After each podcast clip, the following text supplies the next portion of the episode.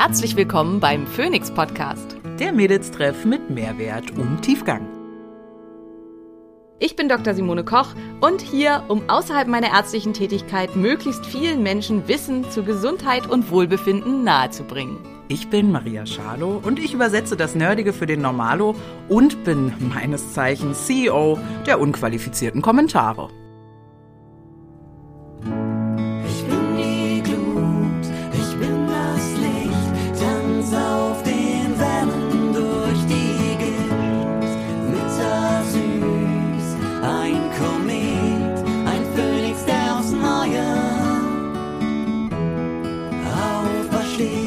Dieser Podcast dient der reinen Wissensvermittlung. Es werden Angebote gemacht, wie du Dinge umsetzen kannst, um dein Leben zu etwas mehr Energie zu führen. Es wird jedoch kein Behandlungsverhältnis geschlossen. Gute Nahrungsergänzungsmittel sollten für mich verschiedene Kriterien erfüllen.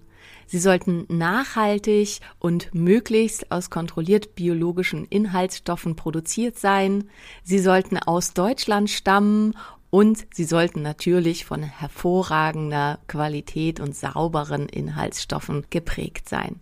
Hier kann ich euch alle Produkte von Naturtreu absolut ans Herz legen. Ihr bekommt hier Produkte wie zum Beispiel Nervenstärke, ein B-Vitaminkomplex mit aktivierten B-Vitaminen oder auch Blutkraft, ein Eisenkomplex kombiniert mit Fenchel, der weniger stark auf den Magen schlägt oder auch Flammengarde, die Zusammenstellung aus verschiedenen sekundären Pflanzenstoffen aus Weihrauch, Ingwer und Zimt, die dabei helfen können, Entzündungen vorzubeugen oder diese zu bekämpfen. Mit unserem Code Phoenix10 erhaltet ihr 10% auf alle Produkte von Naturtreu.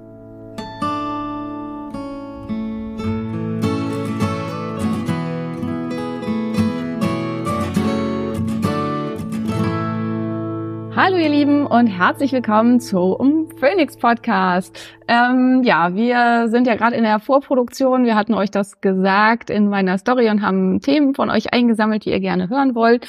Und ähm, ein Thema, ja, was glaube ich viele und alle so ein bisschen umtreibt, ist ähm, das Thema Sexualität. Ficken. Ach so. Maria, wir kommen noch auf den Index. Gibt es sowas auch für Podcasts? Ja, Darf man keine es, harte. Sprache im Podcast ja, haben? ja. Ah, das vergesse ich immer das wieder, geht ne? relativ schnell. Man kommt dann auf die Explicit-Liste und dann wird man nicht mehr ausgestrahlt äh, für die und die und äh, das ist ganz blöd. Da muss man immer vorsichtig sein. Also, Okay, Wir reden- Liebe machen. wir reden über Liebe machen, über Sexualität. Ähm, und was wollte ich da sagen? Genau. Ähm, Jung sagt über Sexualität, das ist eine der großen ähm, treibenden Kräfte des Lebens. Und äh, deswegen, also finde ich es halt auch wichtig, darüber zu reden, weil es kann halt da sehr, sehr viele Probleme geben. Ähm, ich weiß gar nicht, also mit Zahlen, ihr verzeiht mir, ne, wenn ich das nicht gerade frisch habe, dann ähm, ist das ja bei mir manchmal schwierig. Also diese Zahl ist nicht verlässlich, aber ich glaube, es, du vielleicht weißt du das genau, irgendwie ein Drittel aller Ehen und Beziehungen sind irgendwie langfristig sexlos. Und auch Maria Nix Korrekt. scheint halbwegs korrekt zu sein. Ähm, Ja. äh, Und das heißt halt über einen Zeitraum von länger als zwei bis drei Jahren. Und ähm, das bedeutet halt in gewisser Weise dann auch, dass man sich eben von dieser Kraft des Lebens getrennt hat und die andersweitig umsetzen soll und muss. Und für mich war es halt auch ein sehr, sehr sensibles Thema, weil ich ähm, posttraumatisch ähm, meine Sexualität sehr, ich sag mal, energetisch ausgelagert habe. Das heißt, wenn überhaupt da irgendwas nur noch in meinem Kopf stattgefunden hat und ich halt auch nur noch Nichtberührung attraktiv fand. Ähm, wer da ein bisschen was genauer zu wissen will, was das jetzt bedeutet, der kann noch mal in unseren Podcast zu den Erotic Blueprints reinhören. Ähm, aber ja, vielleicht steigen wir erstmal damit ein. Also was sind so die häufigsten Themen? Weil das ist, ich kenne das noch aus meiner Gyn-Zeit. Ähm, sehr, sehr viele Frauen kommen halt auch in der Gyn mit Fragen und Themen zur weiblichen Sexualität und wollen dann halt auch eigentlich eher reden als auf den dummen Stuhl. Ähm, was ein bisschen Da schwierig ist. fragen die, da fragen die eher ihre Ärztin. Ja. Ja. ja. Ah, sehr spannend. Also, Also für mich, ich habe ja, ich habe ja, ja, ich habe ja irgendwie gestern hieß es, äh, ich habe viel Mut. Ich sage ja immer, ich bin ein bisschen schamlos. Also ich frage ja einfach Beides. in meinem Umfeld. Ja, ich frage ja einfach in meinem Umfeld dann am liebsten. Also ich würde das am liebsten mit Freundinnen besprechen. Ja, das- würde jetzt eher ungern mit meiner Ärztin. Das tun halt ganz viele Drüber gar reden. nicht. Also Frauen sprechen ja noch eher drüber mit ihren Freundinnen, ähm, aber auch das tun viele nicht. Männer sprechen, glaube ich, wenn denn überhaupt halt auf diese, also wir reden jetzt heute nicht über Männer, aber also und vielleicht bin ich da auch völlig falsch gewickelt, aber ich glaube, Männer sprechen halt eher auf diese bisschen stumpfe Art, so "Hä, die hätte ich gerne mal oder weiß nicht, mit der war es toll oder irgendwie sowas. Aber dass man Ja, wirklich ja. halt mal drüber spricht. Und so, habt ihr? Haben wir. genau. Okay. So. Gespräch beendet. Ja. Und ähm, ja, sich da verletzlich zu machen, glaube ich, ist für Männer halt noch mal viel, viel schwieriger als für Frauen. Mm, Aber auch für Frauen ist es schwer. Also ich erinnere mich, warst du dann, nee, da warst du nicht dabei. Ähm, wir hatten auf einem Junggesellinnenabschied, das war so eine Dildo-Party. Und dann hat halt Hatte ich ein- aber auch schon sowas, ja. Eine ich schon organisiert. eine, ja, ich weiß, da war ich ja auch, aber ähm, äh, eine aus dem Freundeskreis, die halt auf mich auch immer sehr, ja, auch so offen und offensiv halt auch zum Teil gewirkt hat und so hat dann halt gesagt, also und da waren wir in unseren 30ern, hat dann halt gesagt, ja, sie hatte noch nie einen Orgasmus und dass es auch das erste Mal ist, dass sie das jetzt erzählt.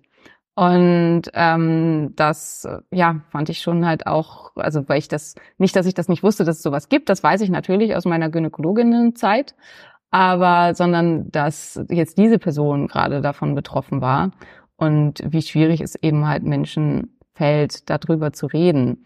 Ähm, ja, fangen wir vielleicht mal einmal erstmal mit dem ersten Mythos an. Es wird halt ja immer behauptet, Frauen hätten eine geringere Libido als Männer. Und ähm, ja, häufige Probleme sind halt sowas wie Schmerzen und Orgasmusstörungen. Ähm, und ich glaube, das nächste ganz, ganz große Problem in dem Ganzen ist halt dann die Frage, also mit Frauen halt auch oft dann beim Gynäkologen aufschlagen, ist, bin ich normal? Also ist erstmal anatomisch bei mir alles normal und dann ist mein Verhalten normal. Und ja, da können wir uns erstmal ja diesem Libido-Thema widmen. Also tatsächlich ist es so, also Frauen langweilen sich viel, viel schneller in Beziehungen. Das ist korrekt. Und hatten dann halt auch weniger Interesse. Aber dass sie grundsätzlich weniger Lust auf Sex haben, ist falsch. Und im, ich weiß gar nicht, ob das im Kamasutra oder so, in irgendeinem dieser alten Werke zum Thema ähm, Sexualität steht, dass Frauen neunmal mehr Lust empfinden als Männer. Und das ist halt was, was man damals einfach so als gegeben angenommen hat und was da halt, ähm, ja, äh, was die halt so geglaubt haben. Und ähm, ja, also auch aus den, wenn man relativ weit zurückgeht in alte Kulturen, dann war halt eben ja die Frau als äh, Göttin der ähm, Fruchtbarkeit und so weiter halt und auch als sehr, sehr sexuelles Wesen verehrt und halt auch ähm, angesehen und bestimmte Dinge aus der weiblichen Sexualität galten als heilig und ähm, ja, und das hat man uns halt alles sehr präzise und gut weggemacht über seit seit im Prinzip vielleicht seit der Christialisierung, ich glaube auch schon vorher, ähm, einfach weil es halt äh, sich ja um halt die Weiblichkeit an sich und Frauen an sich zu unterdrücken im Patriarchat äh, auch dazu gehörte, die weibliche Sexualität zu unterdrücken. Aber ich bis finde, hin bis hin zur Hysterie, ne? Also war nicht in den in diesen äh, medizinischen Berichten der was war das 1800er? Ich ja, habe keine Zeit. Freud, genau, das ist aus, aus der Genau. freudschen Zeit. Da ist man davon ausgegangen, dass die Gebärmutter durch den Körper wandert und dort komische Dinge tut und dass man deswegen hysterisch ist. Und Frauen, und dann wurde halt äh, davon ausgegangen, dass die Hysterie äh, dadurch bekämpft werden muss, dass man die Frau dann, ähm, also dass die Frau nicht genügend Orgasmen hat. Und dann wurden die Frauen tatsächlich von ihrem Frauenarzt auf dem Gynstuhl ähm, zum Orgasmus gebracht, wo man halt heute denken würde, äh, schlimmste Art des Übergriffes, ganz, ganz furchtbar. Und das galt aber als anerkannte medizinische Behandlung. Maria überlegt, ob sie einen Gynäkologen hatte, falls sie es hätte. Du, ich sag mal so, wenn das eine Zeit war, in der halt äh, Vorspiel unbekannt war, in der halt ne ganz klassisch Männer sich ähm, eheliche Pflichten und sowas geholt haben von ihren Frauen und deine Sexualität nicht. Ich glaube fast, da gehst du gerne zum Frauen, vielleicht, weiß Ja. ich nicht, ja, würde Berichte, äh, kenne keine Berichte so äh, von den Frauen, aber vielleicht war das wirklich der einzige, der mal ein bisschen so angefasst hat, dass du auch schön findest. Ja. Da hab, da hab ich gerade gehangen, dass ich so dachte, kann das sein? Weil äh, bleibt ja trotzdem ein Arzt, ein fremder Mann, der dich da anfasst und du willst das vielleicht gar nicht und so. Aber wenn du da wirklich rausgehst und hast da mal einen Orgasmus gehabt, so Dr. Müller, Dankeschön, ich komme nächsten Monat wieder. Ja, So. ja, vielleicht nicht erst nächsten Monat. Ähm, ja, und so wurde dann halt auch der Vibrator erfunden, weil es dann einen Arzt gab, der dann schon ähm, Ha- Handprobleme hatte und irgendwie äh, äh, starke Schmerzen in den Händen von den vielen Patientinnen, die er da dann äh, täglich bearbeiten musste. Und der hat sich dann überlegt, gibt's da nicht was Besseres? Und der hat dann den ersten dampfbetriebenen Vibrator erfunden. Aus der Zeit kommt das. Aber jetzt sind wir irgendwie krass vom Thema abgekommen. Nö, ist alles weibliche, weibliche Sexualität, ja, auch ähm, Masturbation. Ich kenne zum Beispiel relativ viele Frauen, die tatsächlich nicht wissen, wie sie selbst zum Orgasmus kommen können. Also die eben äh, Masturbation nicht. Und ich weiß noch, das ist ein Handwerk. Also ich weiß noch, wie ich angefangen habe, das zu lernen bei mir. Das hat ewig gedauert, bis ich jetzt bei einem, ja, ich glaube, ich würd, bin bei so einem unter 30 Sekunden Orgasmus, wenn ich es drauf anlege. Und in the mood bin, also von ich beginne und ich komme. Äh, also ich weiß jetzt ziemlich genau, wie es funktioniert, aber das war auch nicht von Anfang an so. Das hat teilweise Stunden gedauert, da irgendwie das hinzukriegen, wie das jetzt richtig sein muss und so. Ja, Ja, und auch ich da, finde also, es gehört dazu. absolut, aber auch da ganz, ganz wichtig, wenn du jetzt denkst, oh mein Gott, äh, das muss nicht jeder lernen. Und ähm, also die durchschnittliche Zeit, die Frau braucht, liegt eher so bei 30 bis 40 Minuten. Und wenn du da zu der Kategorie gehörst, das ist ebenso normal und völlig okay. Ähm, weil das ähm, ist in diesem ganzen, also es gibt halt ein ganz großes Spektrum und es ist halt total normal und völlig okay, wenn man halt in diesem Spektrum da steht, wo Maria steht und ähm, das, ob man das jetzt gut oder schlecht findet, finde ich, das würde ich jetzt einfach völlig wertfrei stehen lassen. Und es kann aber auch sein, man ist halt an der ganz anderen Ecke des Spektrums und man braucht eher so zwei Stunden. Und ähm, auch das ist völlig normal und gibt es auch. Also es gibt halt auch Frauen, die wirklich ähm, so einen langen Zeitraum brauchen und die sehr, sehr langsam erwärmt werden müssen. Aber Ähm, ist das, ist das tatsächlich vorhergegeben oder ist das viel auch Haltung, Scham, Gewohnheit? Also weil in meiner Welt war das für mich immer wirklich was, Sexualität ist eine Fähigkeit auch ganz viel, also das Ausleben dieser Sexualität und wurde einfach auch mit Übung besser. Ja, So ich glaube, es ist zum Erfahrung. Teil aber auch vorgegeben. Also was man eben insgesamt auch für einen Hormontyp ist. Also Hormone spielen in dem Ganzen natürlich auch eine ganz, ganz große Rolle. Und ähm, wenn man halt sehr wenig, also äh, das kann ja einfach auch zum Beispiel bedingt sein durch einen schnellen Abbau der Hormone. Ähm, also wer halt äh, zum Beispiel, du hast ja immer auch, also sowieso einen äh, hohen Anteil an allen Hormonen durch die langsame kommt. Und wer halt zum Beispiel eine schnelle kommt hat, der ähm, ist da halt ganz, ganz anders aufgestellt und ähm, hat vielleicht halt auch einfach ständig mit einem leichten Östrogenmangel zu tun und halt auch mit einem Testosteronmangel. Und ähm, also das ist halt auch was wichtig, was was wichtig ist nachher nach den Wechseljahren. Also es ist auch nicht so nach den Wechseljahren, dass Frauen grundsätzlich dann eine schlechtere Lubrikation haben und äh, halt auch immer Orgasmusschwierigkeiten haben. Es kann halt einfach viel, viel länger dauern. Und das ist dann halt auch was, was, wenn man in diese Kategorie gehört, was wichtig ist, das dann auch zu akzeptieren. Also man kann natürlich versuchen, das zu lernen und zu üben.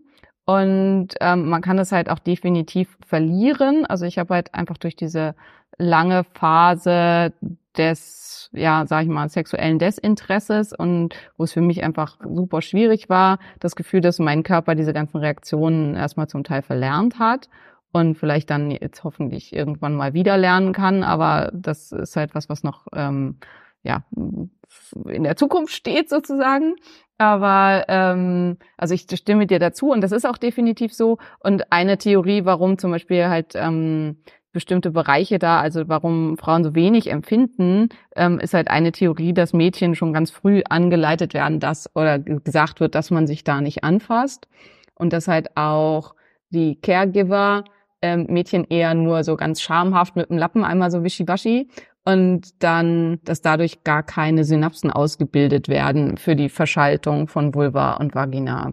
Und dass das halt tatsächlich was ist, was man üben kann und was halt ähm, über dann und dann auch wirklich nicht mit dem Ziel Masturbation, also nicht mit dem Ziel, dass man so schnell wie möglich zum Orgasmus kommen kann, sondern mit dem Ziel, dass äh, wirklich neue Synapsen auszubilden und zu erforschen und auf eine ganz liebevolle und vorsichtige Art zu erforschen. Und viele erwachsene Frauen haben halt auch Hemmungen, sich anzufassen. Also und äh, haben da äh, ja Abneigungen und Ängste und haben das halt so stark verinnerlicht, dass man das nicht tut, dass es ihnen wirklich schwer fällt.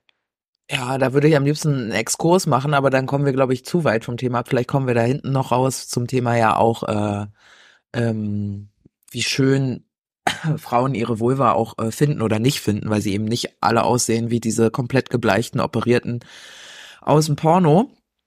Äh, oder gebleachten nennt man das ja dann. Deswegen vielleicht äh, back to topic. Also Libido in Beziehungen. Ich kenne tatsächlich persönlich auch viele sexlose Ehen. Ich, so nenne ich das immer, sexlose Beziehungen. Ähm, ich hab, war selber schon in ich, ich, ja. Ihr habt jetzt noch nicht viel gehört. Aber vielleicht reicht euch das schon, um einschätzen zu können, ja, wie easy das für mich war und wie ich, wie ich das habe auch durchgehen lassen oder nicht. auch ich war schon in einer, ja, nicht super sexlosen, aber sehr sexarmen ähm, Beziehung. Und ähm, da ist man irgendwie gefühlt schneller drin, als man guckt, weil Sexualität, für Sexualität reicht ja nicht, dass einer Bock hat. Und ähm, sexuelle Bremsen gibt's ja auch bei Männern. Und vielleicht wollen wir da vielleicht noch mal ein bisschen reingehen, so zum Thema, okay, eine dritte Beziehung ist erstmal sexlos. Wie kommt's denn überhaupt zu Erregung und Nicht-Erregung? Und warum ist es bei manchen so, dass, äh, na, so wie, wie wird, finde ich ja auch so geil, wie wird Frauen oder wie werden Frauen in so deutschen Komödien beim Sex dargestellt? Irgendwie eher, eher, ähm, rackert sich da ab über ihr meistens ja. Und sie liegt dann da und ist so oh fuck nächste Woche muss ich noch einen Kuchen backen für die Schulfete. Und äh, habe ich eigentlich die Wäsche angestellt? Oh nein ich wollte doch auch Avocados kaufen weil wir gucken ja Grace Anatomy äh, morgens bei den äh, morgen bei den Mädels und ich wollte ja da Guacamole machen. Keine Ahnung ne? So im Sex so. Und ähm, für mich war das immer ich habe das nie verstanden. Ich habe das da dachte immer so was ist das denn schon wieder für eine Rotze hier im deutschen Fernsehen bis ich mich mit Freundinnen unterhalten habe, die mir im Prinzip genau das bestätigt haben, dass sie an alles denken, aber nicht gerade an den Akt, der da sozusagen passiert. Und vielleicht kannst du ja da noch mal kurz ausführen, was ist das genau? Warum ist das? Ist das auch normal? Äh, was gibt's da alles so? Ähm, vielleicht auch das Buch, was du mir dazu mal empfohlen hast. Ich glaube, genau, ja, also das, Buch, das ne? Buch dazu ist ähm, Come As You Are. Der deutsche Titel ist, glaube ich, Komm wie du willst tatsächlich, ja. ähm, von Dr. Emily Nagowski. Ähm, das ist eine ganz fantastische äh, Sextherapeutin und Sexforscherin aus den USA. Demnächst kommt ihr neues Buch Come Together ähm, was dann halt mehr für, auf Paare einfach abzielt und auf gemeinsame Sexualität. As You Are geht ausschließlich über die weibliche Sexualität und ist da ähm, ja eine absolute Empfehlung. Ähm, und da gibt's halt auch einen Test dazu, weil also es gibt halt, wie du schon gesagt hast, also jeder hat in seiner Psyche, also die ähm, Erregung ist ein duales System und es gibt Inhibitoren, also die das Ganze unterdrücken und hemmen. Und es gibt Accelerator, also ähm, Beschleuniger, die das Ganze anheizen. Und ähm, es ist sehr, sehr unterschiedlich, äh, wie viele, also was, wie schnell bei jemanden die Bremsen anspringen und wie schnell bei jemanden die Beschleuniger anspringen. Und das hat halt ganz großen Einfluss darauf, wie ähm, sexuell wir uns empfinden und wie schnell wir einfach Lust auf Sex haben. Und tendenziell ist es so, ähm, also da gibt's ja immer so eine gausche Verteilungskurve, wo befinde ich mich in dem Ganzen und dann am Ende wird so ein Score ermittelt, ähm, also wie hoch ist meine äh, Wahrscheinlichkeit, dass ich halt auf kleine Reize irgendwie schon anspringe und so. Und ähm, nur zwei Prozent aller Frauen befinden sich in dem Bereich, wo halt äh, die Accelerator sehr, sehr ausgeprägt sind und die Inhibitoren sehr gering ausgeprägt sind und die halt sehr schnell und ähm, sehr leicht einfach Interesse an Sex entwickeln und die halt wenig Inhibitoren brauchen, die vorher äh, äh, haben, die vorher ausgeschaltet sein müssen. Und das ist halt auch, das, wenn du da bist, wo glaube ich Maria auch ist, Herzlichen Glückwunsch, super. Wir sind ein sehr elitärer Club. Genau, es ist ein Wir elitärer sind ein Club. sehr kleiner Club. Ja. Ähm, ich würde halt behaupten, ich war auch in diesem Club, ähm, aber äh, mir, mir hat's das halt kaputt gemacht. Ähm, Dinge passieren. und ähm, das äh, ist halt auch was, was passieren kann. Ne? Und wenn man halt sich dann in einer anderen Stelle befindet, dann muss man einfach damit arbeiten. Und wichtig ist zu wissen, alle Bereiche dieser Verteilungskurve sind völlig normal. Und das halt auch mit seinem Partner zu ähm, diskutieren. Und das Schlimmste ist halt auch, wenn jemand dann sagt, ja, aber meine Ex hat so und so oder so, weil das ist völlig egal. Jeder ist ähm, da absolut individuell und man muss halt mit dem arbeiten, was man hat. Und ähm, ja, also tendenziell ist es halt, dass die, die männliche Sexualität und das männliche Verlangen ähm, tendiert halt sehr zu den Beschleunigern und es geht halt da sehr, sehr viel schneller. Und die weibliche Sexualität hat meistens halt deutlich mehr Bremsen. Es gibt auch Männer, die da sehr empfindlich sind. Also die halt, wenn draußen, weiß ich nicht, der Nachbar den Rasen mäht oder so, sofort schon völlig abgeturnt sind und dann da kein Interesse mehr haben und äh, das dann nicht mehr geht oder weiß nicht, wie, wenn sie zu viel im Kopf haben und so einfach gar kein Interesse mehr an Sex haben. Ähm, da gibt's halt einfach auch unterschiedliche Typen. Also es gibt Menschen, die, wenn sie sehr gestresst sind und ähm, Sex nutzen können als Ausgleich und als Entstressor. Und es gibt halt sehr, sehr viele Menschen, die unter ähm, Stress sämtliches Interesse und die Libido total verlieren, weil es für sie halt ein massiver ähm, Inhibitor ist. Und was kann man tun, um diese Inhibitoren ähm, zu, wegzubekommen? Da sind halt so Sachen wie also einfach das gesamte Stresssystem, das Nervensystem beruhigen. Und das sind wirklich halt auch die klassischen Sachen aus einer Komödie oder so. Das ist halt so dieses ein heißes Bad einlassen, weiß nicht und äh, alles. Also auch für die für die Männer die Küche aufräumen oder so. Ne? Also eine Umgebung schaffen, in der die Frau das Gefühl hat, sie kann sich entspannen und dass diese Liste, ich muss noch Avocado kaufen und Guacamole machen und so, dass die halt abgearbeitet ist und dass die dann eben nicht im Kopf abläuft in dem Moment. Da gibt's tatsächlich auch eine Studie zu. Männer, die Ja. regelmäßig und gut im Haushalt helfen, haben deutlich mehr Sex als Männer, die das nicht tun. Natürlich, weil du ja auch das Gefühl hast, du bist mit einem Mann zusammen und hast nicht noch ein großes Kind von einer anderen Frau adoptiert. Ja. Über einen Ehering. Ja. Also es ist ja einfach auch nothing unsexier, als wenn du einen Partner hast, der nicht mit dir auf Augenhöhe ist, was ja in, in, in meiner Welt einfach auch mit Männern wirklich schwer ist.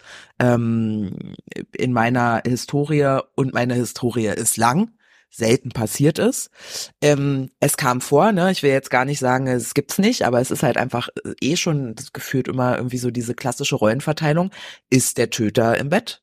Ja, weil auch wenn man sich darauf einigt, du machst Karriere, wenn wir jetzt so ganz, ganz klassisch sind, du machst Karriere und ich mach die Kinder, ähm, möchte ich trotzdem gewertschätzt werden. Und Wertschätzung ist eben nicht nur la la la, äh, toll, wie du das alles machst und Dankeschön, sondern Wertschätzung ist I see it's hard and I go to hand. Ja, ich, ich helfe dir, wenn ich das sehe, weil es ist ja auch dein verfickter Haushalt und das sind auch deine Kinder so. Also das ist was, wo ich glaube, dass äh, das ist einfach was, was auch mit Respekt zu tun hat und den dann nicht zu bekommen, ist einfach super unsexy. Und dann legt man sich halt dahin, wenn man denkt, ja, der heult jetzt hier irgendwie die dritte Woche in Folge rum, dass er seinen Hoden schon brennt, was ich für Geschichten gehört habe, auch von Frauen, was Männern ihren Frauen erzählen, was passiert, wenn die keinen Sex bekommen. Ja, mit äh, mein Hoden brennt und da, da habe ich das Gefühl, das platzt und so. Also, wo die richtig unter Druck gesetzt werden, dass da jetzt mal Sexualität passieren muss. Und dann legst du dich dahin und machst das halt mit äh, für den guten Frieden in der Familie, ja, dass er nicht so traurig guckt morgens, wenn er sein Frühstücksei aufschlägt. Ähm, und äh, geil ist auch anders. Ja, und äh, denkst dabei an die Guacamole, ja. Ja. Ja, also vielleicht zu diesen Stories, weil ich glaube, das ist halt auch, also erstmal, liebe Männer, mega Abturner, also ähm, überhaupt nicht hilfreich. Ähm, also nichts, glaube ich, turnt mehr ab, als der Druck, Sex haben zu müssen. Ähm, aber ist natürlich manchmal schwierig. Und liebe Frauen, diese Geschichten sind alle Quatsch. Also ich erinnere mich halt, also äh, der Sexualtrieb ist ein Trieb, der äh, uns glücklich macht und uns halt Befriedigung gibt. Es ist kein echter Trieb. Also es ist nicht wie der Trieb, essen zu müssen oder trinken zu müssen oder schlafen zu müssen. Wenn wir nicht essen, trinken oder schlafen, sterben wir. Wenn wir keinen Sex haben, dann sind wir vielleicht ein bisschen unglücklicher und es fehlt uns halt vielleicht eine äh, Quelle von Kreativität und Energie in unserem Leben, je nachdem. Aber es gibt halt auch jede Menge Beispiele von Menschen, die das anders dann umkanalisieren. Also Menschen, die wirklich im Zölibat leben, aus welcher ähm, äh, Begründung auch immer und die damit das weiß ich auch nicht. Ja. heftig, heftig, heftig in meiner Welt. Aber ja. Und Ja. ja, ähm, ja äh, genau. Und also es ist nichts, wo einem irgendwas passiert, wenn man das nicht auslebt. Und auch Männern passiert nichts, wenn sie das nicht ausleben. Also der Überschuss an Spermien, der dann produziert wird, was ja erstens fährt der Körper dann die Produktion an Spermien einfach drastisch runter, wenn sie sich halt nicht äh, viermal am Tag da irgendwie äh, selber behelfen, dann natürlich nicht. Also dann kann es halt schon auch einfach ähm, erstmal unangenehm sein. Aber wenn das halt nicht ständig passiert, dann ähm, fährt der Körper die Spermienproduktion einfach auch krass runter, weil die ja nicht gebraucht werden. Und wenn dann doch ein Überschuss da ist, dann wird es halt im Schlaf üblicherweise dann halt ähm, entledigt und ist dann auch okay. Also da passiert nichts Schlimmes. Und es kann halt krass Druck machen. Also ich weiß, einer meiner ganz frühen pa Partner, weiß nicht, mein zweiter oder dritter Freund, dritter, glaube ich, dritter. Also äh, Freund, ja, weiß nicht, also so, wie das so war mit 18, mit irgendwie zusammen sein, also äh, in, also in der Zeit, ich komme noch aus einer Zeit, wenn man was miteinander hatte, dann war man auch zusammen. Und äh, da war das nicht diese Diskussion mit daten wir nur, was ist das jetzt, 200.000 verschiedene Labels. Situationship, genau. Genau, ja, also ja. all das gab's nicht. Also eigentlich von dem Moment an, wenn man sich auf einer Party geküsst hat, war man zusammen. Und wenn man das dann nicht mehr wollte, dann musste man adäquat Schluss machen. Und da es auch noch kein WhatsApp und keine SMS oder irgendwie sowas gab, musste man dann demjenigen das sagen. Und äh, auch Ghosting, würde ich einfach mal behaupten, war in den Schwer, war sehr schwer. und äh, äh, vor allen Dingen in einer Kleinstadt wie Neumünster halt auch, dann hat man sich halt beim Edeka ge- getroffen oder beim McDonalds oder so, also blöd. Ähm, ja, wo ich eigentlich darauf hinaus wollte, ist, dass der mir auch erzählt hat, ja, also er, er findet, wenn er quasi eine Erektion bekommt, dann ist die Frau dafür verantwortlich, dass er die wieder los wird. Also ähm, wenn er eine Erektion bekommt, dann muss man dann auch mit ihm Sex haben. Und retrospektiv war das eine ganz schöne Arschloch-Aussage und ähm, sehr fragwürdig. Ja, die hat er bestimmt auch aus irgendeiner deutschen lustig gemeinten Komödie geholt. Also wenn man sich so deutsche Komödien der Aus 2000er den Jahren, anguckt. ja, da gab's Ja, ganz Alter, die sind wirklich also beinhart, ja, das ist, das kannst du heute nicht mehr ausstrahlen. Aber äh, ja, also wenn die Frau dafür verantwortlich ist, dass er die los wird, hätte ich ihm einmal sehr, sehr hart in den Magen geboxt. Ich glaube, dann wäre er die auch wieder losgeworden. Ähm, Dinge, die mit mir wirklich noch nie gut funktioniert haben an der Stelle. Aber äh, verstehe ich auch, dass man da irgendwie vielleicht sogar im Moment gar nicht, ja klar, natürlich, man, man will den ja auch. Ne? Gerade New Relationship Energy ist ja, meine Güte, was sich Menschen da alles anmaßen können in so New Relationship Energies, was man vielleicht sogar noch mitmacht, vor allem wenn man selber jung ist. Clearly, ich glaube, es gibt auch ganz viele Frauen. Ich weiß noch, dass äh, ich damals einem meiner Freunde erklärt habe, du übrigens, wenn du 20 Mal fragst, ob du Sex bekommst und sie immer Nein sagt und irgendwann sagt sie dann doch Ja, damit du Ruhe, Ruhe gibst, ist das in meiner Welt eine Form von Vergewaltigung. Und wie viele Frauen das schon erlebt haben, oder von Missbrauch, ja, äh, wie viele Frauen das schon erlebt haben, ist halt auch einfach abgefahren. Naja, So, wahrscheinlich sch- quasi fast alle. Also Ja, ich glaube, Ja, der Anteil ja. derjenigen, die nie Sex hatten, obwohl sie es eigentlich nicht wollten, um ihren Partner zufriedenzustellen, tendiert gegen null. Ja. Also, Und, ähm, äh, ich da- würde das auch nicht da- ganz so hart sehen. Also ich finde, man darf das auch verschenken, um den Partner glücklich zu machen, wenn es halt wirklich eine bewusste Entscheidung ist. Ähm, Ja. Aber wenn und auch mit bewusster Entscheidung machst du ja schon wieder die Klammer auf, weil ich glaube, es ist ganz selten eine bewusste Entscheidung, sondern ganz oft ist es so, mein Gott, bin ich eine schlechte Partnerin, wenn ich das jetzt nicht und na gut, wenn du dann, wenn er dann zufrieden ist und so, aber weniger so ein, ich gebe dir das jetzt aus vollem Herzen, weil was, was gibst du denn aus vollem, welches Herz ist denn voll? Von was denn? Von dem Genöle? Von dem Genöle willst du ihm noch ein Geschenk machen? Glauben wir das wirklich? Also bin ich nicht, bin ich nicht dabei.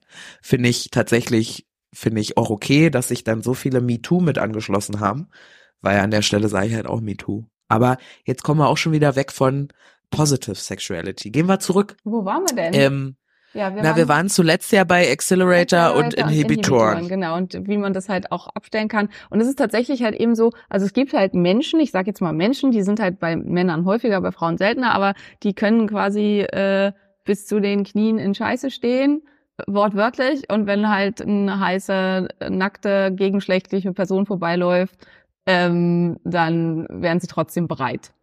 Und ähm, das sind halt Menschen, die einfach ganz, ganz niedrige äh, Inhibitoren haben und die halt ganz hohe Accelerator haben. Und äh, für, aber für viele ist es halt eben so, es reicht halt, wenn da die zwei schmutzigen Socken auf der Erde liegen oder so, dann ist halt ähm, ja, ist dann halt auch schon wieder alles aus. Also da sind die Inhibitoren halt sehr, sehr stark. Und das ist was, womit man eben auch arbeiten kann und wo wichtig ist, sich das klar zu machen und ähm, das dann auch miteinander zu kommunizieren und dann einen Rahmen zu schaffen, in dem das stattfinden kann. Und dann ist halt das nächste, ähm, also dass davon ausgegangen wird, und da gibt es unterschiedliche Meinungen zu. Die einen sagen, es gibt tatsächlich spontanes Verlangen, was aber selten ist. Und andere Forschergruppen sagen, dass ähm, Verlangen grundsätzlich niemals spontan ist. Und dass es halt immer irgendeine Auslöser für ähm, Verlangen gibt. Und halt in der, zum Beispiel in einer frühen Beziehung, also wenn man gerade erst zusammen ist und noch so total in dieser ähm, neuen Energie einer neuen Beziehung ist, dann ist es halt so, dass äh, einfach die, der Auslöser super klein sein kann. Also der Auslöser kann halt sein, weiß nicht, ich riech an seinem T-Shirt oder ähm, ich sehe ihn durch den Raum laufen. Ich sage jetzt immer ihn. Ähm, also das ist natürlich jetzt auch hier alles andere als korrekt. Also wenn Frau auf Frau steht, dann wenn sie durch den Raum läuft oder ähm, they oder wie auch immer. Also wir versuchen mal alle hier zu inkludieren. Aber auf jeden Fall, dass das Objekt der Begierde sich in deinem Umfeld bewegt, das reicht halt dann halt oft schon aus als Auslöser und ähm, ist da dann entsprechend, ja, führt dann halt dazu, dass dann gefühlt spontanes Verlangen da ist, aber es ist halt nicht wirklich spontan, sondern ähm, die, die Schwelle, um das auszulösen, ist viel, viel geringer. Und desto länger man zusammen ist und auch desto mehr Inhibitoren es gibt, desto höher wird die Schwelle, dass dieser Auslöser betätigt wird, sozusagen. Ja. Und desto länger dauert das eventuell auch. Also auch da ähm, ist es nicht so, dass Frauen grundsätzlich da weniger Interesse haben, sondern manchmal braucht es einfach ein bisschen länger, bis der Zeitpunkt erreicht ist. Also da geht noch zu viel im Gehirn ab. Also es ist halt, wenn ich mein Gehirn irgendwie völlig frei ist äh, dann und jemand streicht mir irgendwie vorsichtig über den Arm, dann meldet halt das Gehirn zurück, hey, das fühlt sich schön an, hm, das kennen wir aus anderen Kontexten, hm, okay, das könnte in die Richtung gehen, gut, wir schmeißen mal die äh, Kreiswer äh, die Netzwerke an für alles, was mit Sexualität zu tun hat. Und wenn aber im Kopf eigentlich abgeht, ja, ich muss da noch diese Guacamole machen und noch die Kinder zur, äh, zur Schule fahren und äh, ich brauche noch das und das für die und das hat noch nicht und so, dann meldet das Gehirn nur keine Kapazität für weitere ähm, Kreis, äh, Kreis, oh Gott, was ist das? Ich finde es, ich, das, das englische Wort ist ein, Neuronal Pathways und ich finde gerade das deutsche Wort nicht für Pathways, Kreisläufe, ähm, für andere Kreisläufe, ja. Ja. Und ähm, da ist halt dann auch wieder das Gleiche, dass man eben die, die Menge an Sachen, die extra sind, runterfahren muss und sich klar machen muss, es braucht mehr Zeit. Und da dann auch diese Zeit zu geben, und das ist natürlich super schwierig, glaube ich, für den anderen Part, der eigentlich halt unbedingt will, aber versuchen diese Zeit zu geben mit der Aussicht, dass es auch okay ist, wenn am Ende die Entscheidung gegen den sexuellen Kontakt fällt. Also auch wertzuschätzen, dass es halt auch schön sein kann, einfach nur zu kuscheln und Hautkontakt zu haben und beieinander zu sein oder vielleicht eine Massage zu verschenken oder eine Streicheleinheit oder so, dass das auch alles wertgeschätzt werden kann, weil gerade dieses, also auch dieses Gefühl, der macht das jetzt nur, weil dann am Ende das dabei rauskommen soll, ist halt für viele einfach schon so ein starker Inhibitor, dass dann halt auch ja. so viel Zeit genommen werden kann, wie man will. Absolut, halt absolut. Absolut. Ich hatte mit mit Tobi und ich hatten gestern gerade, ich mache ja ich mache ja in meinen Beziehungen auch immer Coaching Sessions, das könnt ihr jetzt finden, wie ihr wollt. Dafür habe ich einfach sehr gute Beziehungen. Punkt. Ja, also äh, mache ich das weiter und äh, wir hatten gestern ähm, so einen Austausch, ich glaube gestern oder vorgestern, wo ich gefragt habe, was ist so eine der oder die schönste Sache an Beziehungen mit mir? Ähm, und da war die Antwort, dass du gibst ohne Erwartung. Also ich gebe Handmassagen und bin absolut nicht in der Erwartung, jetzt dann eine zurückzubekommen, weil ich aber auch weiß, dass ich mit Tobi zum Beispiel einen Partner habe, der genauso funktioniert. Weil im Prinzip war das ein bisschen anders formuliert. Auch meine Antwort an ihn zurück, als er gefragt hat, was ist das Schönste bei mir. Der ist einfach, er hat einfach einen ganz großen Fokus auf die Beziehung und auf mich. Und ich merke richtig, dass er sich in Regelmäßigkeit hinsetzt und sich fragt, was braucht meine Frau? Mhm. Was braucht die von mir irgendwie? Und das ist dann halt ähm, super, super sexy. So, das äh, Problem ist aber, glaube ich, bei ganz vielen, dass eben eine Handmassage und eine Penismassage nicht gleichwertig gesehen werden. So gleichwertig schön, ja, oder eben auch gleichwertig intim. Für mich ist es das auf jeden Fall. Für mich ist aber auch ein gemeinsames Kuchenbacken mit irgendwie Gesprächen über die Zukunft oder die Vergangenheit ähm, auch gleichwertig intim. So, das ist halt nur ein anderes Thema. Ja. Und das äh, für mich zeigt das sich ganz oft eben bei Menschen, die grundsätzlich Intimitätsprobleme haben. Das ist dann, für mich ist eben Sexualität auch nur Kommunikation, auch nur ein Indikator für Verbindung und Verbundenheit. Und ich weiß nicht, ob du das bist, die das immer sagt, oder Laura. Aber man kann ja eben anderen nur so tief begegnen, wie man sich selbst begegnet, in der Tiefe sozusagen. Und ähm, das zeigt sich dann eben gerne auch mal in, ja, ich nenne das immer stumpfe Sexualität und ich will das gar nicht schlecht machen, weil ich finde auch stumpfe Sexualität hat total, also nackt sein, reinstecken, loslegen. Ja, das ist für mich so, Simone, Simones Gesicht, das kann sie doch nicht so sagen. Doch. Ach, noch, das kommt noch nicht auf den Index. Okay. ähm, also dieses wirklich, wo jetzt, wo man jetzt nicht viel reininterpretieren kann, außer Geilheit. Ähm, das hat total auch seine Daseinsberechtigung. Aber wenn das schon der gesamte Horizont ist, also ich weiß einfach auch, dass sehr viel ich habe ja sehr viel mit jungen Leuten gearbeitet und ich war, glaube ich, immer die äh, eine der beliebteren Managerinnen, weil ich auch über so eine Themen zum Beispiel geredet habe äh, im, in Sachen ganzheitlicher Ausbildung. Jetzt nicht super oft, aber wenn es mal irgendwie gepasst hat oder dazu kam, weil Beziehungen ja für erfolgreiches Unternehmertum auch was Wichtiges sind, ne, haltgebende tolle Beziehungen und zu Beziehungen halt irgendwie auch Sexualität gehört. Und da habe ich in so einem Nebensatz auch mal fallen lassen, dass das müsstest du jetzt bestätigen, dass auch in Studien unter, äh, untersucht wurde oder dass es da irgendwie als Zahl gilt, dass ein angemessenes Vorspiel, damit zum Beispiel Frauen auch in einen Erregungszustand kommen, der dann auch toppi ist, 20 bis 40 Minuten oder teilweise sogar länger Zeit okay, brauchen. Das ist ja das, was ich am Anfang gesagt hatte. Ja. Ja, ja. Und Zeit brauchen, um überhaupt irgendwie in die richtige Stimmung zu kommen. Und nur weil es, ähm, weil da, wie sagst du immer, lubrifiziert wird? Lubrik Lubrikation stattfindet. Ah ja, nur weil da Lubrikation stattfindet. Äh, ich würde sagen, das ist immer nass da unten, das ist so. Das hat so zu sein. Ja, das ist so mein, mein, was ich da immer dazu sage. Das bedeutet nicht, dass wir permanent geil sind. Ja, ja so. absolut nicht. Und das war, das war für 100 Prozent von 100 Prozent der dort anwesenden unter 26-jährigen Männer neu.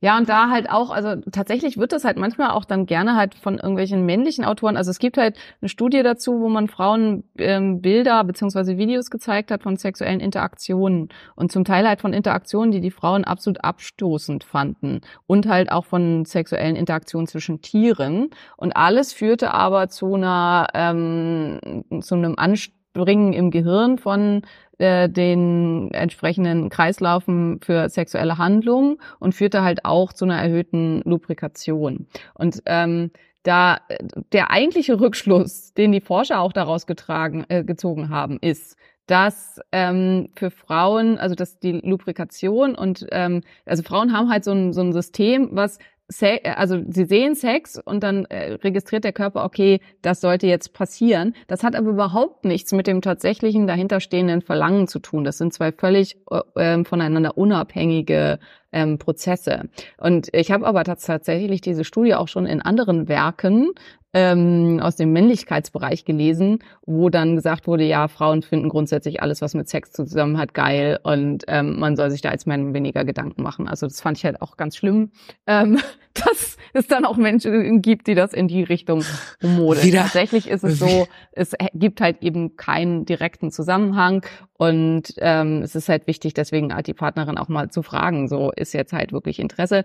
Nichtsdestotrotz, es äh, sollte halt auch äh, die Zeit genommen werden, bis das halt vernünftig funktioniert.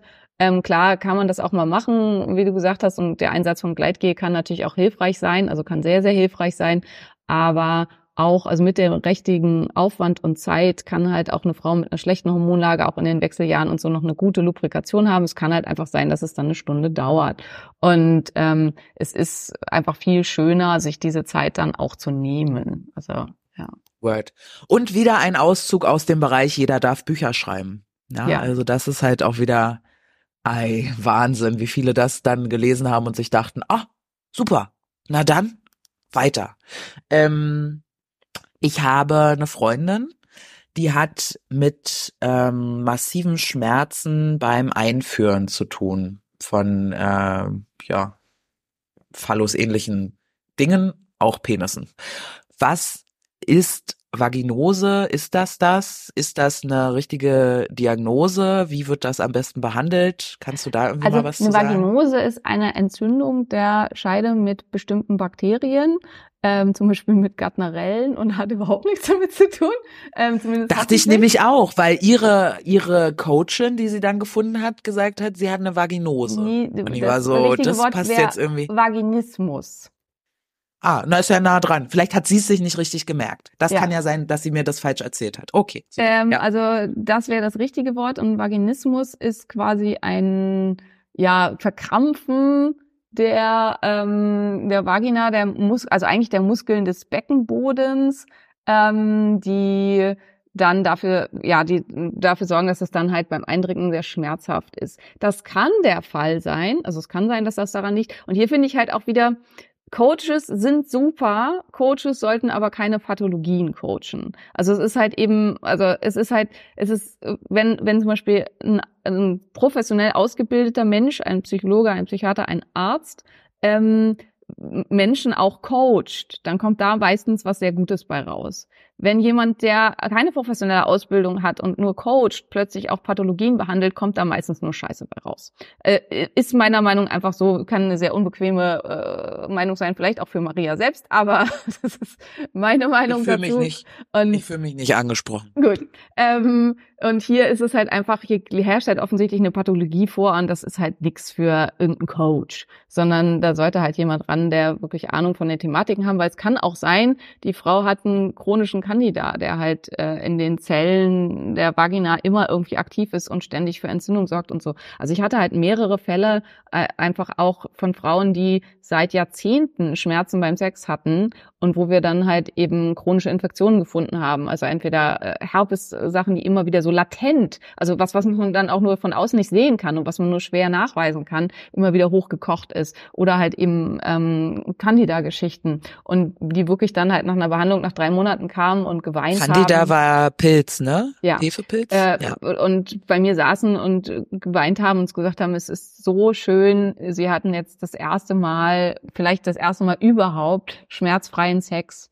Und oder es kann halt auch ein ähm, Problem sein mit ein hormonelles Problem, also dass tatsächlich halt hormonell irgendwas überhaupt nicht stimmt. Oder es kann tatsächlich halt auch ein anatomisches Problem sein, also weil zum Beispiel äh, Thema Jungfernhäutchen, also das mit diesem Entjungfern, das ist halt auch so ein äh, patriarchalischer Mist.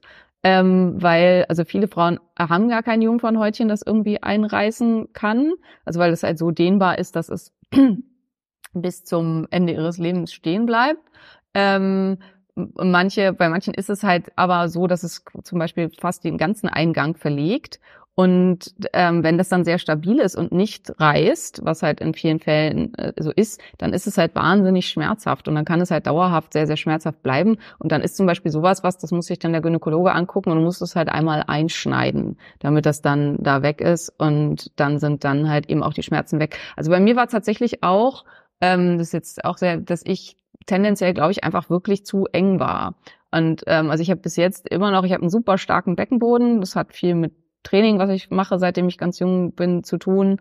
Und ähm, ist vielleicht halt auch einfach was Anatomisches. Und für mich war, also der war trotzdem schön, bevor ich die Kinder gekriegt habe, aber wirklich schmerzlosen Sex, also wo ich den komplett schmerzfrei genießen kann, habe ich tatsächlich erst na, seitdem ich Kinder habe.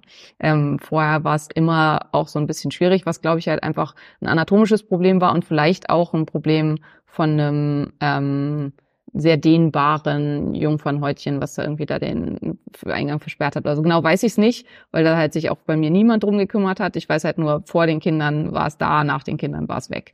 Und das ist auch was, was ich von Patienten auch schon relativ häufig gehört habe. Also insofern. Ähm, ich habe aus der, Entschuldige, ja? ja? Sprich fertig. Ich habe aus der feministischen Bubble eigentlich gehört, dass Jungfernhäutchen kompletter Scam ist. Ja, ja, ist es auch, genau. Ist ein kompletter, also na, kein kompletter Scam, das ist schon da. Also es gibt das Hymen und das kann halt, wie gesagt, auch dazu führen, dass, also es gibt auch zum Beispiel vollständige Hymen, die dann halt auch dazu führen können, dass das Menstruationsblut nicht ablaufen kann und dass das dann sich, also Hämokolpos heißt das, dann sammelt sich das ganze Blut nach Einsetzen der Mens in der Scheide und kann dann halt massive Schmerzen verursachen und dann muss man es halt auch einschneiden. Also es gibt das sehr wohl, aber was ein totaler Scam ist, ist halt dieses, dass das bei der Entjungferung reißt. Das ist halt völliger Scam. Also wenn Frauen halt beim ersten Verkehr bluten, dann meistens, weil das sonst irgendwie nicht besonders einvernehmlich und nett stattgefunden hat. Und es ist halt total normal, wenn da nichts blutet. Okay, gut. Haben wir das auch erklärt. Und wie gesagt, bei ähm, vielen bleibt das halt ein Leben lang stehen. Also bei vielen ist das halt super dehnbar und bleibt halt da immer. Also. Was waren denn so die Themen der Frauen, die zur Gynäkologin kommen und sagen, ich möchte über Sex sprechen? Also was ist denn da, was sind da so die Top drei Themen und was hast du da geraten? Ja, also ganz viel Libidoverlust. Ähm, also auch da, Datenlage ist irgendwie zwei Drittel aller Frauen klagen über Libidoverlust, also wirklich ein sehr, sehr großer Anteil. Ähm, und hier spielen halt eben diese ganzen Sachen mit rein. Ich persönlich glaube, also Hormone, die kommen dann halt zum Gynäkologen, weil sie sich erhoffen, sie kriegen halt dann da mh, hm, zwei, drei Pillchen und dann ist das alles wieder gut. Ähm, meine Erfahrung ist, es liegt halt dann meistens doch leider am Partner. Ähm, und wenn man das erstmal bekämpft hat, dann ist das besser. Es kann aber auch sowas sein, wie bei mir, was mit dem Partner gar nichts zu tun hat, sondern halt traumamäßig ausgelöst wurde und dann halt bearbeitet werden muss und intensiv bearbeitet werden muss. Ähm, aber also und, und Hormone können das Ganze deutlich verbessern.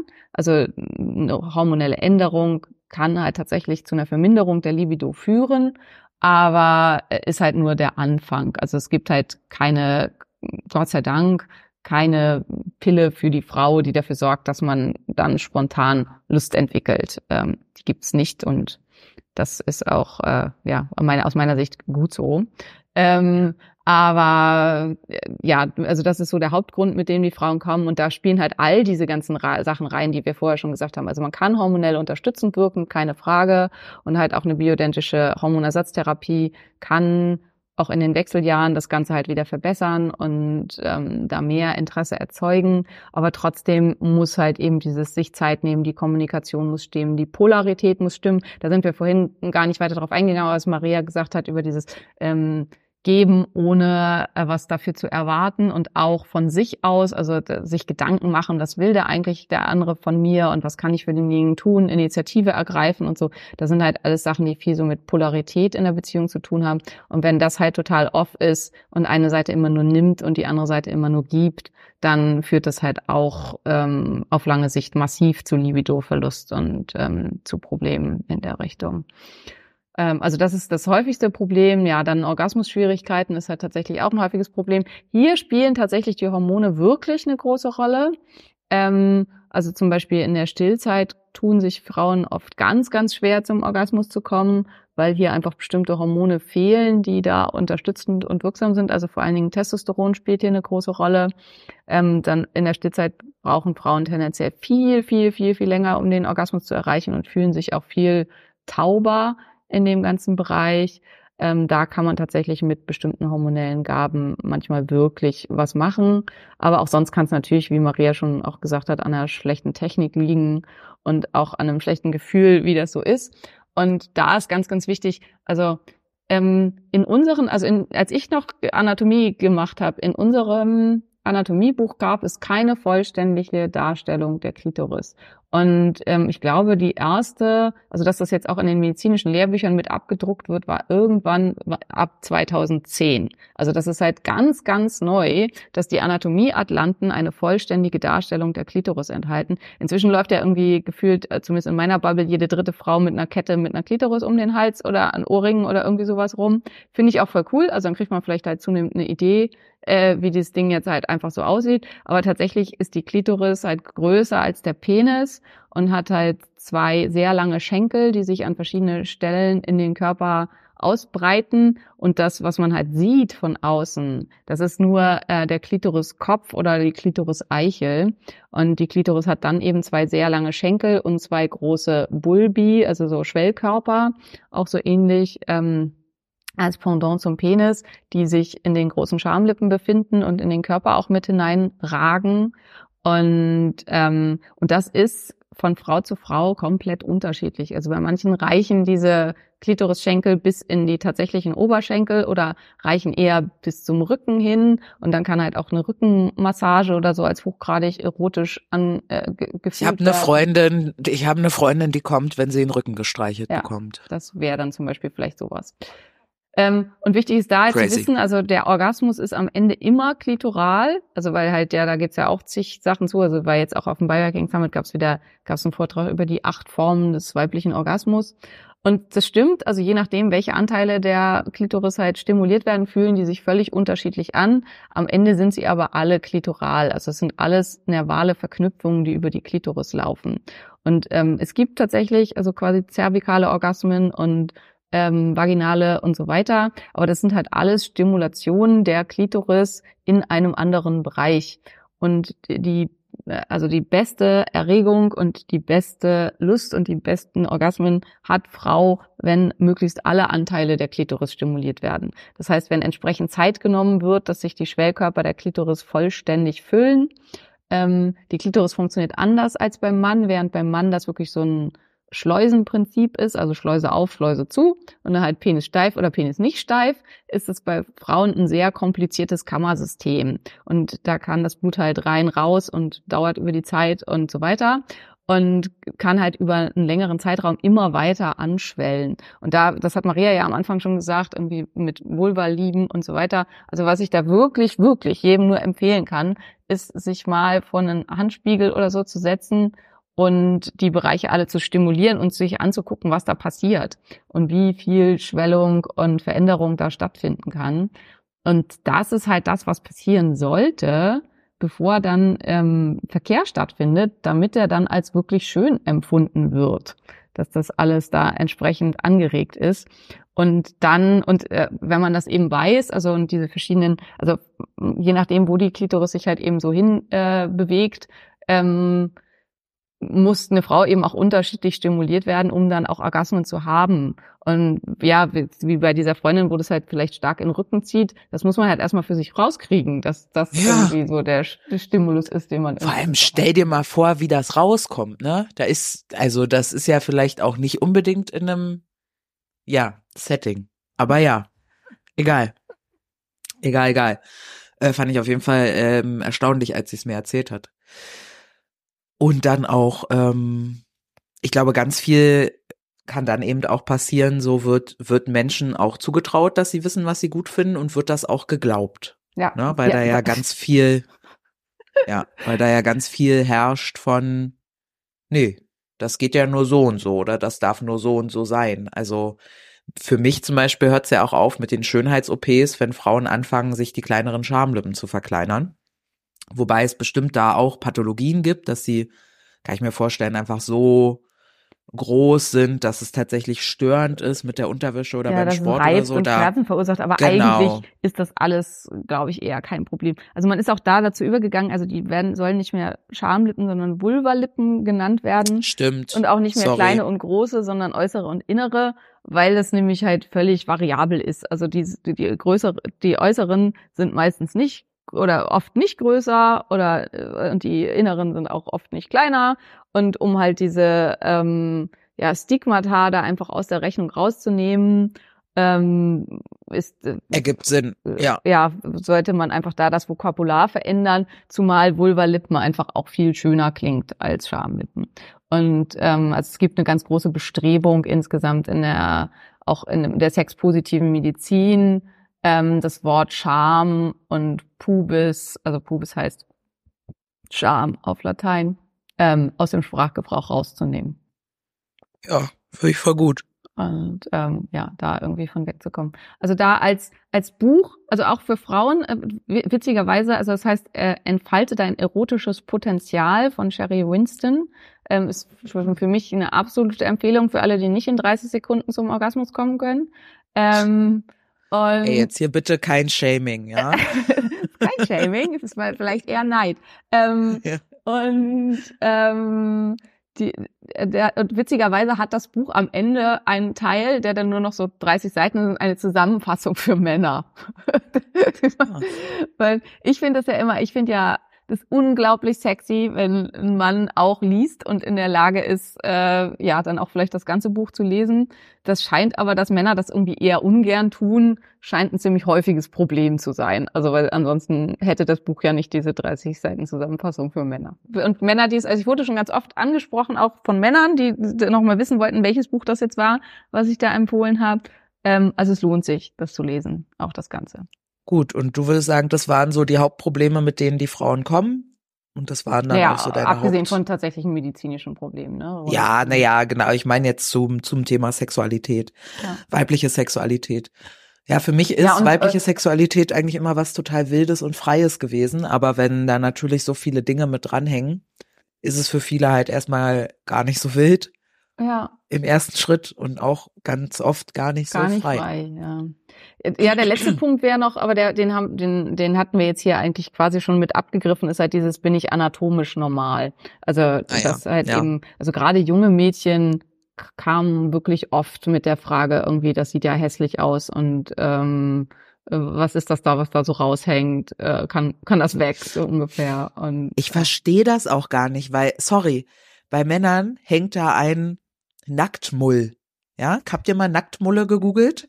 Also, also ein ein nackter Mann ist was Schönes, wenn man äh, auf nackte Männer steht.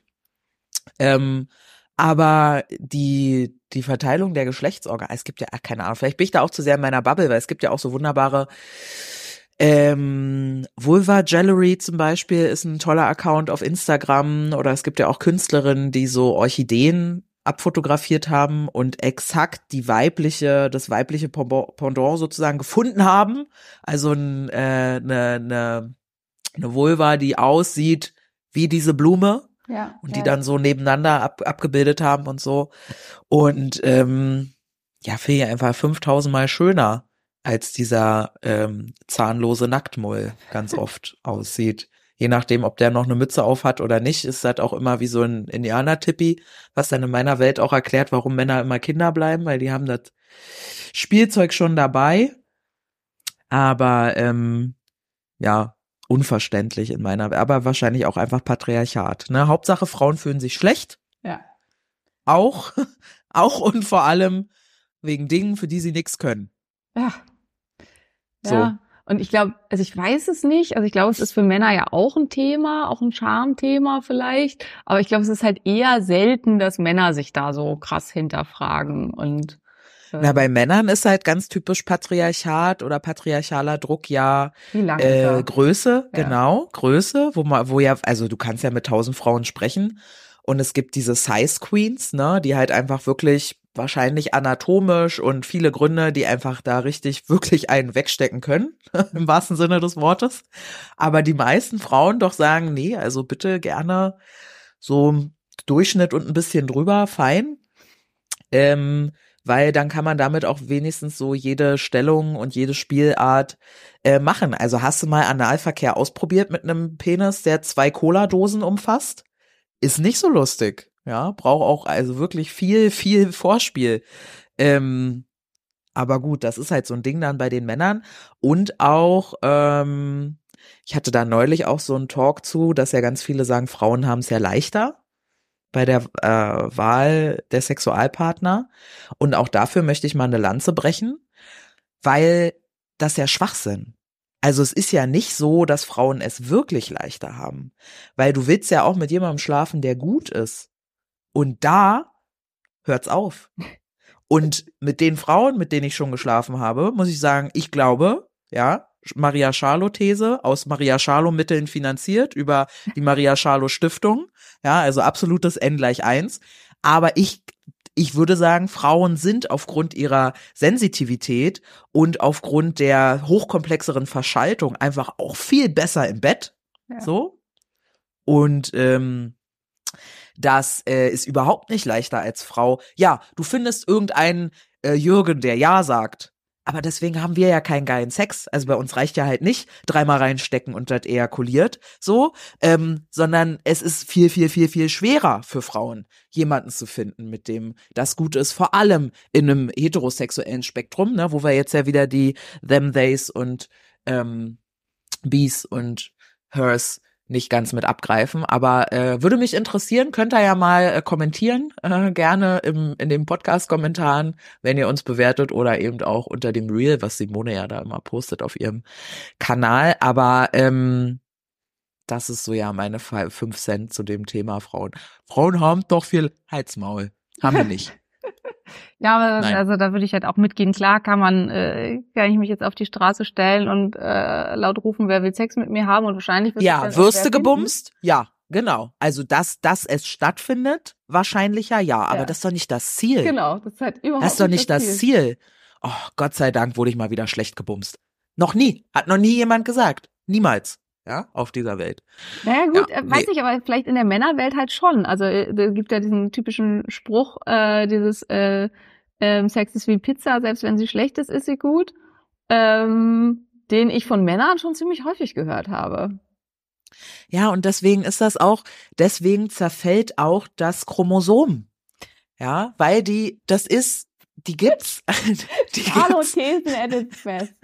Ja, ja, weil die einfach, ne, das fängt an, die werden anspruchsloser, ne, die sind da einfach egalitärer, die sind da aggressiver, die töten sich selber. Es gibt so viele Videos mit dem Thema and that's why men die younger. So, ja, und wo du dann irgendwelche krassen Aktionen siehst, wo du dich fragst, natürlich sterben die früher und so. Und das ist, ich glaube, das ist einfach Zeichen des Chromosomenverfalls, ja. Das ist auch wieder aus der Charlo Stiftung. Aber ähm, ja, und deswegen, das ist auch einer der Gründe, warum ich Männer so in general auch oft einfach wirklich widerlich finde. Also ich kann es gar nicht anders sagen. Und hier auch wieder sind gar nicht alle angesprochen, weil ich habe ja, obviously stehe ich auch auf Männer, ne? Aber ähm, so eine Sätze, so eine Sprüche, das ist ja, das ist, es hat für mich auch nichts mit Männlichkeit zu tun, ne? Nee, für mich auch gar Das- nicht, aber da gibt's irgendwie auch eine hohe ähm, Fehlkonzeption in dem ganzen Männlichkeitsthema. Aber das, äh, das Buch wollen wir jetzt mal lieber nicht aufschlagen. Aber das machen wir noch mal auf, oder? Ich Das nicht. machen wir noch ich mal finde es immer auf. albern. Ähm, also ich mag das halt auch überhaupt nicht, wenn Männer über Weiblichkeit reden. Ich mag auch nicht, wenn Männer Frauengesundheit machen und so. Also, Ich mag finde, auch nicht, wenn Männer äh, Finanz, äh, Female Finance machen. Ja, Ja. das Ich stimmt. finde, es steht ihnen einfach nicht zu. Und deswegen würde ich sagen, es steht mir auch nicht zu, über Männlichkeit zu reden. Ähm, das wäre tatsächlich eines der wenigen Themen, für die ich mir dann einen Gast einladen würde oder auch zwei oder drei. Ähm, weil das kann natürlich dann schon spannend sein. Ich würde schon gerne einfach über die Männlichkeit, also was, was ich gut finde. Da so, möchte ich ja, gerne gut, okay, einfach das, drüber das, reden. Das, das steht dir zu, da darfst du drüber Ja. reden. Ja, ja. Ja, aber ich will jetzt nicht, äh, ich kann überhaupt nicht sagen, wie es ist, ein Mann zu sein, ne? Äh, in dieser Gesellschaft. Ja, das würde ich mir jetzt nicht anmaßen. Das kann ich nur beobachtend mitteilen. Ist auch immer geil, wenn so über Rassismus gesprochen wird im Fernsehen und dann sitzen da fünf Weiße. ja. Ja, Ja. ist auch immer. Ist, äh, boah, Weiße schon brauchst du dir nicht angucken. Ja, Genau. Und äh, also so ähnlich empfinde ich das halt auch oft mit Themen zu Weiblichkeit und weiblicher Sexualität, wenn dann da nur Männer sitzen. Das war jetzt auch gerade wieder eigentlich in einem Podcast, den ich total gut finde, ähm, war jetzt eine Folge zu, ja, geht um Krafttraining, aber Krafttraining in Schwangerschaft und Stillzeit und so, wo dann auch zwei Männer sich da diskutieren, wo ich denke, Mann, da hättest du doch auch eine Frau, zum Beispiel mich, finden können, die da irgendwie sinnvoll was zu sagen kann und die halt auch Ja. aus eigener Erfahrung und vor allen Dingen halt einfach mit einem ganz anderen Einblick drin was zu sagen kann. Ich finde, das Thema gehört einfach nicht in Männerhand. Also ja, aber mm, ja, auch das, auch das ist wahrscheinlich eine unbeliebte Meinung, aber hm, ja. Nö, nö, das glaube ich ist relativ, also finde ich jetzt auch fair. Und da werden werden ja auch viele, hoffentlich viele Mädels das ja auch ihrem äh, Männchen schicken, die dann in so heteronormativen klassischen Beziehungsmustern festhängen und einfach seit drei Jahren sexlos sind oder auch seit drei Mo Ich finde auch drei Wochen Sexlosigkeit ist für, da will ich schon von Sexlosigkeit sprechen, ja. Also es ist, ähm, es ist mir eine, eine Frage, wie man das äh, aushalten möchte und mag, aber äh, einfach um das Thema auch zu Hause mal wieder aufzumachen, finde ich, ist das ja auch fair und zu hören, dass auch die Koch und die Charlo sagen, es wäre schön, wenn du mal die Küche aufräumen würdest, während ich die Kinder ins Bett bringe. Vielleicht gehen dann, vielleicht ist dann bei mir auch Tag der offenen Schenkel. Ja, ja? mal ein, zwei mehr, ein, zwei Mal mehr im Monat oder so. Aber ähm, ja, es wäre nur mein Wunschgedanke, dass das einfach dazu führt, dass Menschen dann jetzt hoffentlich auch wieder besseren Sex haben und mehr Sex haben. Und diejenigen, die halt sagen, boah, ich bin noch gar nicht äh, so weit, ich habe mit meiner eigenen Sexualität noch massiv zu tun. Ähm, hast du da was, also neben den Büchern, äh, wo du was empfehlen könntest, was man dann machen kann, sich dem irgendwie zu widmen? Mm, ja, also äh, erstmal glaube ich äh, tatsächlich halt dann auch das Thema aufmachen, wie du schon gesagt hast, also dass man anfängt darüber zu reden. Was ist eigentlich, wie ist das überhaupt zustande gekommen? Ähm, wie sind wir hierher gekommen? Was fehlt mir? Was fehlt dir?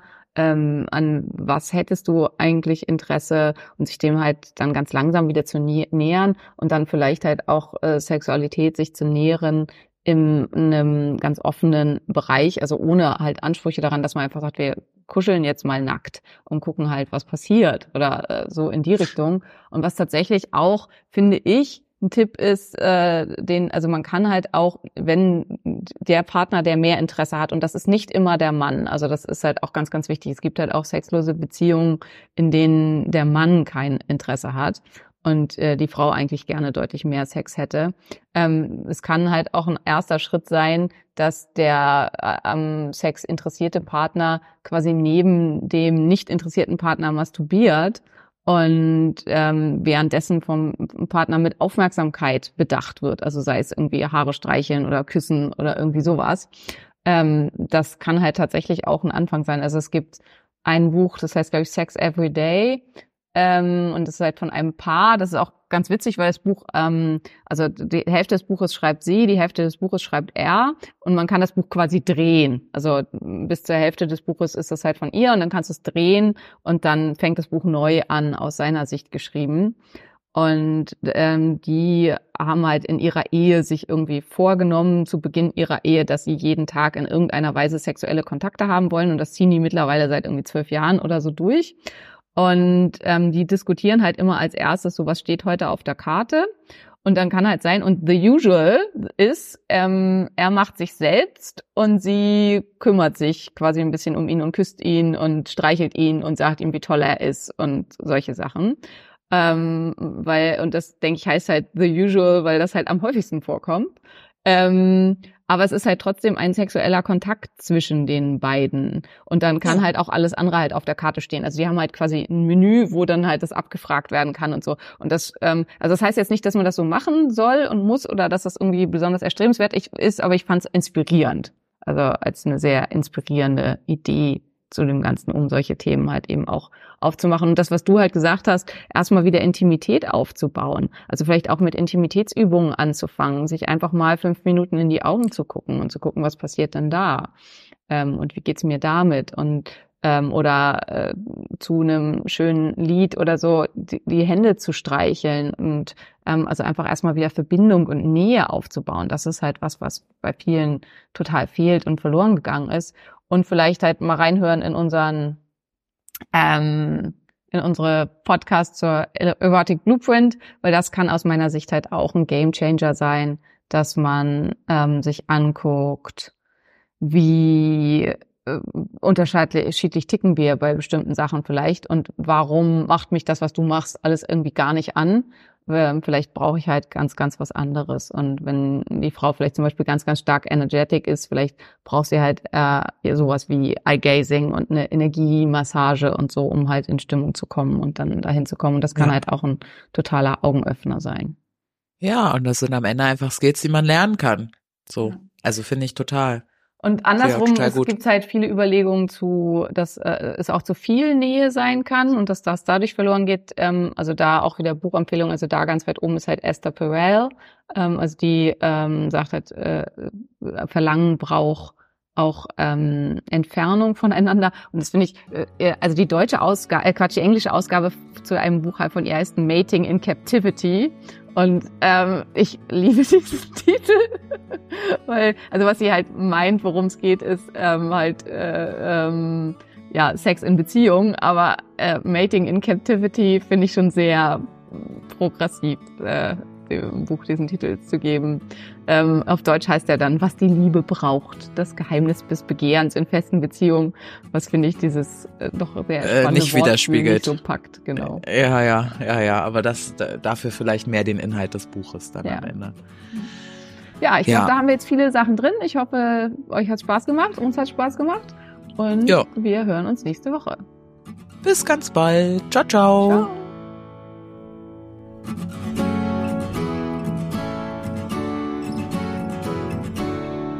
Das war der Phoenix Podcast. Vielen Dank, dass du zugehört hast und ich hoffe, du bist auch nächste Woche wieder mit dabei. Mehr über mich und meine Arbeit findest du im Internet auf meinen diversen Homepages. Hey, wenn du bis hier aber gehört hast, ne? Und du hast mindestens einmal geschmunzelt, ich weiß das. Wir sind lustig. Und du hast das Sternchen noch nicht gedrückt. Dann mach das bitte noch und denk an den Liebesbrief. Küsschen! Wenn Helios vom Himmel fällt und verschlingt, wenn all die Sterne niedergehen und der Horizont zerspringt, wenn die Gezeiten schwinden und das Meer zu Salz erstarrt, wenn der letzte Tag naht. Ein Funke, eine Glut, das Feuer, ein Inferno, Lichterloh,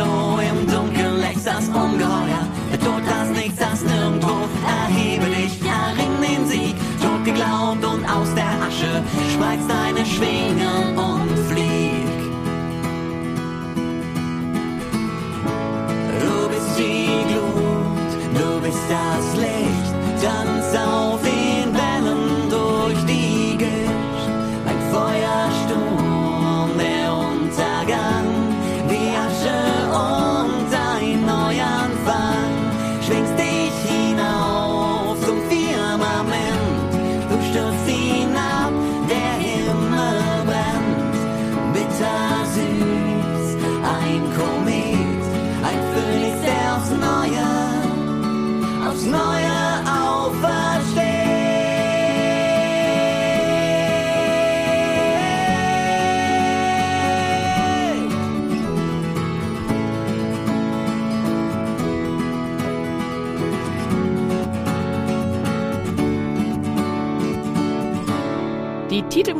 bzw. Abspannmusik hat dir gefallen?